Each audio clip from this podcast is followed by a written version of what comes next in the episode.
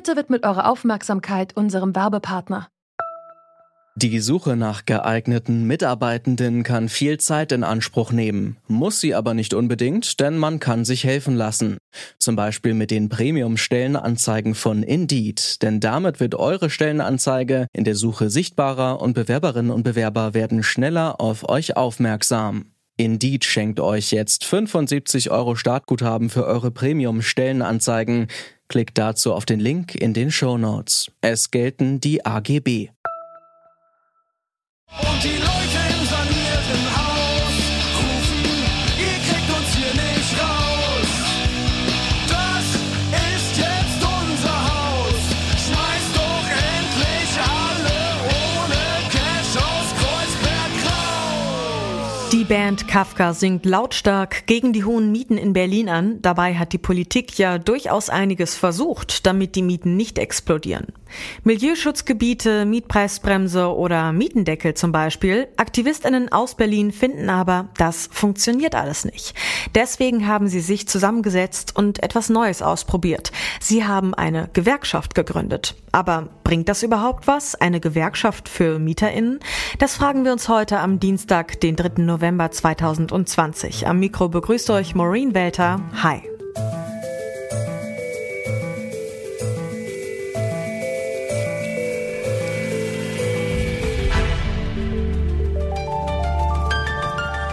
Zurück zum Thema.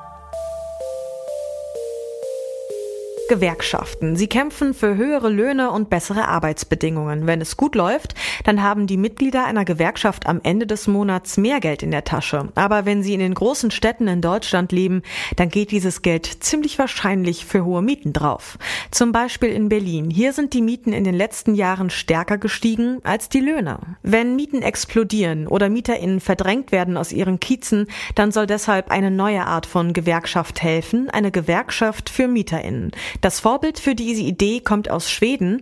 Da gibt's schon seit über 100 Jahren eine Mieterinnengewerkschaft. Sie vertritt mittlerweile über eine halbe Million Haushalte. Deren Mieten regelt also nicht der Markt, sondern die Gewerkschaft. Und zwar ganz klassisch mit Tarifverhandlungen. Aber sind solche Gewerkschaften auch in Deutschland sinnvoll? Und was dürfen sie rechtlich überhaupt tun? Darüber habe ich mit Dirk Klausen gesprochen. Er ist Rechtsanwalt für Mietrecht und hat einen Mieterinnenverein beraten. Als erstes habe ich ihn gefragt, ob er denn Mietstreiks für eine gute Idee hält. In dem Moment, wo der Mieter in der Wohnung wohnt und keine Miete zahlt, kann er ja gekündigt werden und verliert seine Wohnung. Und von daher denke ich, ist das sehr gefährlich. Wenn man es mal mit dem Streik bei Arbeitnehmern vergleicht, dann ist es ja so, dass die Arbeitnehmer, wenn sie streiken, kein Geld bekommen. Das heißt, sie erbringen ihre Leistung nicht, aber sie bekommen auch keine Gegenleistung. Der Mieter nehme ich jetzt mal an, wenn er keine Miete zahlt, möchte aber in der Wohnung drin bleiben. Das heißt, das wäre was ganz anderes als der Streik bei den Arbeitnehmern. Und das, denke ich, wäre sehr, sehr problematisch, weil es ja auch kein Recht der Mieter gibt, die Mietzahlung auszusetzen. Für die großen Immobiliengesellschaften ist es doch aber auch nicht so toll, wenn sie tausende MieterInnen kündigen müssten. Funktionieren Mietstreiks da nicht trotzdem gut als Druckmittel, wenn einfach nur genügend Leute mitmachen würden? Naja, vielleicht müssten Sie gar nicht 1000 Leute kündigen, wenn Sie vielleicht 10 oder 20 Mal kündigen und die müssen raus, vielleicht zahlen die anderen denn ja nach. Also das ist ja für jeden Einzelnen riskant und der Mieter, der ist ja sozusagen als Individuum auf die Wohnung angewiesen. Also von daher, ich kenne keine Erfahrungen, aber vom rechtlichen her lässt es sich sehr schlecht darstellen. Sie haben im Vorgespräch gesagt, Sie halten MieterInnenvereine für die bessere Alternative, um Mieterinnen zu helfen, aber könnten sich in einer Gewerkschaft die einzelnen Mitglieder nicht viel besser gemeinsam organisieren? Die eine Frage ist ja, wo organisiere ich mich? Da ist es zunächst einmal egal, ob man das Verein oder Gewerkschaft nennt. Denn auch die Gewerkschaften sind ja Vereine. Was ja das Entscheidende ist, was würde die Gewerkschaft anders machen als der Mieterverein? Und wenn man jetzt sagt, dass einfach alle keine Miete zahlen, dann ist es eben aus rechtlichen Gründen sehr problematisch. In Schweden zum Beispiel scheinen Mieter in Gewerkschaften gut zu funktionieren.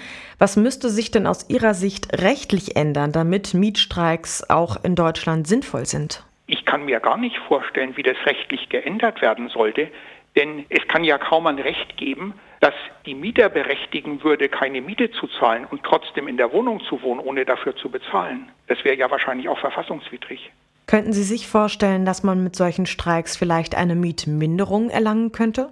Die Mietminderung, die hängt ja davon ab, dass die Wohnung nicht in Ordnung ist. Und das Recht besteht ja jetzt auch. Und wenn man einfach sagt, ich will weniger zahlen, man hat ja einen Vertrag geschlossen, in dem man sich zur Zahlung verpflichtet. Und wenn man den Vertrag nicht mehr will, müsste man kündigen. Aber dass man einfach sagt, ich zahle jetzt weniger oder nicht, das führt ja auch dann auf Dauer nur zur Kündigung. Also ich kann es mir schwer vorstellen. In Berlin hat sich vor kurzem die Initiative Mieterinnengewerkschaft gegründet. Ihre Ziele? Kollektive Mietrechte, mehr Selbstbestimmung für Mieterinnen und neue Formen des Kampfes für ein günstigeres Wohnen. Zu diesen Kampfformen gehört auch der Mietstreik, also kollektiv keine Miete zu zahlen. Sandrine Wojcek engagiert sich in der Mieterinneninitiative und hat mir erzählt, warum die Initiative auf Mietstreik setzt, obwohl hier im Zweifelsfall die Kündigung droht dieser Mitstreik soll ein Recht, die wir uns auch hier erkämpfen. Also das ist aber ein langfristiges Werkzeug, die wir entwickeln müssen, weil das macht keinen Sinn, einen Mietstreik zu starten, wenn massiv gekündigt wird danach. Und das ist etwas, das wir dann, wenn wir größer sind, wenn wir schon ein paar andere Kämpfe gewonnen haben, ist der Mietstreik auf jeden Fall ein Werkzeug, mit dem wir uns auseinandersetzen wollen. Im Moment haben Mieterinnengewerkschaften ja gar nicht das Recht, Mietverhandlungen zu führen, so wie Gewerkschaften jetzt Tarifverhandlungen führen können. Aber ist der Staat nicht sowieso der viel mächtigere Verhandlungspartner, der auch große Gesetze wie den Mietendeckel durchsetzen kann? Uns scheint es total wichtig, dass Mieterinnen direkt mit die Vermieter verhandeln und nicht durch die Politik. Es gab so viel Enttäuschung seitens der Politik, wie sie mit uns Mieterinnen umgehen. Also muss da nicht alles zitieren, was sie falsch gemacht haben. Ähm, der Mietdeckel ist ein Schritt in eine Richtung, aber das ist auf fünf Jahre befristet und es ist noch nicht komplett stabil und sicher. Und, äh, und dieser Mietdeckel ist da, weil wir auch als Mieterinnen kämpfen. Ne? Also ohne, ich glaube, ohne Enteignungskampagne gäbe dieser Mietdeckel nicht.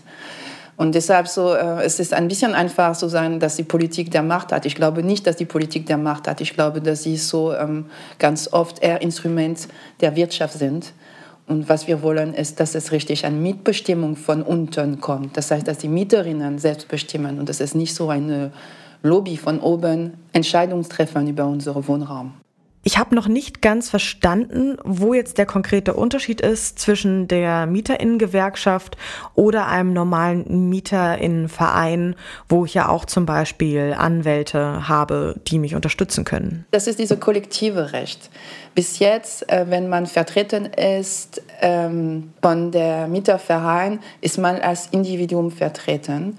Unser Ziel ist, uns das Kollektivrecht zu erkämpfen. Das heißt, dass man nicht allein als Mieter klagt gegen seinen Vermieter, wenn eine Nebenkostenabrechnung kommt, sondern dass das Hausgemeinschaft klagt gegen der Vermieter. Im besten Fall vielleicht die ganze Vernetzung der Mieterinnen, wenn sie gleichzeitig diese Nebenkostenabrechnung bekommen. Und das ist, ich glaube, ein zentraler, ein zentraler Unterschied zwischen Mieterverein und äh, Mieterinnengewerkschaft. Und wir wollen uns einsetzen für dieses Mitbestimmungsrecht. Also wir denken grundsätzlich, dass Mieterinnen ein Recht haben zu bestimmen, was in ihren Häusern passiert.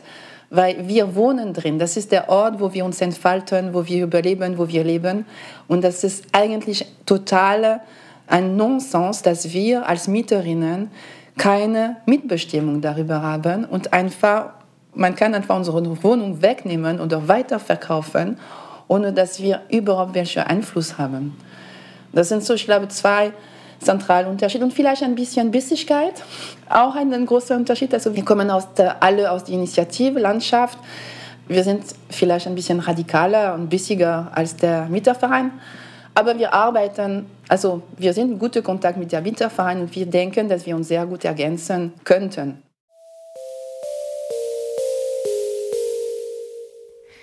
Gewerkschaften für Mieterinnen. Bringt das überhaupt was? Klar ist, Mieterinnen-Gewerkschaften können funktionieren. Das zeigt das Beispiel in Schweden. In Deutschland dürfen solche Gewerkschaften aber im Moment weder streiken noch Mietverhandlungen führen. Und dieses Recht zu erkämpfen, das wird in Deutschland wohl schwierig. Aber auch wenn solche Gewerkschaften rechtlich nicht viel Macht haben, sie können Mieterinnen vernetzen, damit die gemeinsam für bessere Wohnbedingungen kämpfen und damit auch Druck auf die Politik machen. Das war's von uns für heute. An dieser Folge mitgearbeitet haben Alia Rentmeister, Andreas Popella und Luisa Heinrich. Chefin von Dienst war Charlotte Thielmann. Ich bin Maureen Welter und sag Tschüss, bis zum nächsten Mal. Zurück zum Thema vom Podcast Radio Detektor FM.